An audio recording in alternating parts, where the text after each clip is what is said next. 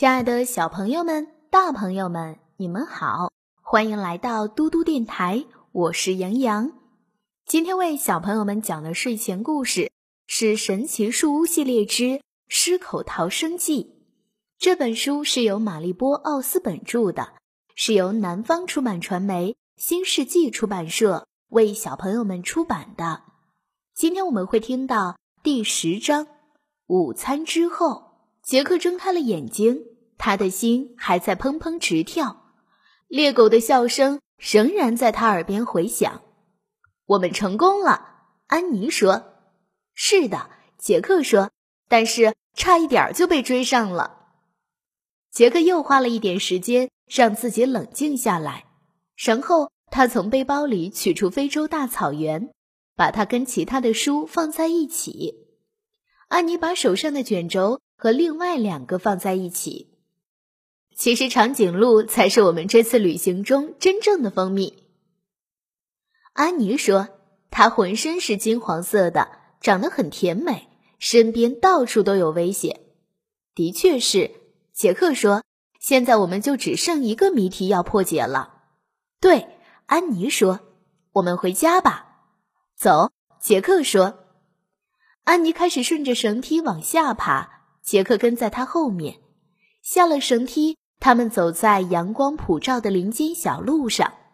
午餐时间到了，杰克说：“我野餐吃得很饱，还不饿。”安妮说：“我也是。”杰克说：“那我们怎么跟妈妈说呢？”安妮问。“就说我们在路上吃了三明治。”杰克说。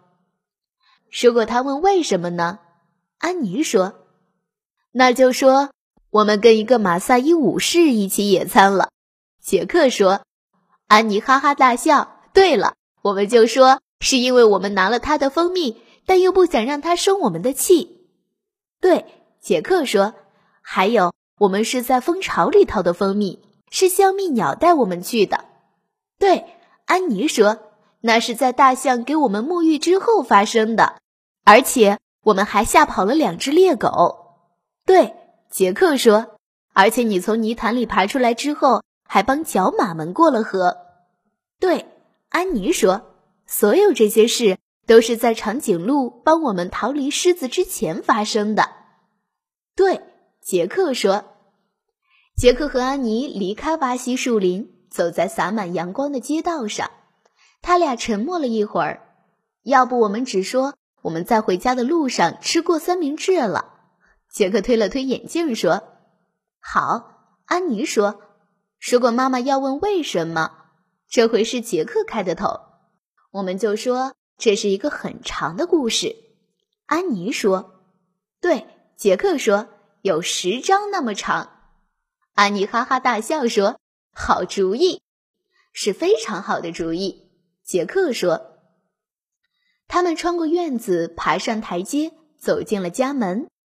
我们回来了。”安妮叫道。“好。”妈妈说：“想吃午餐吗？”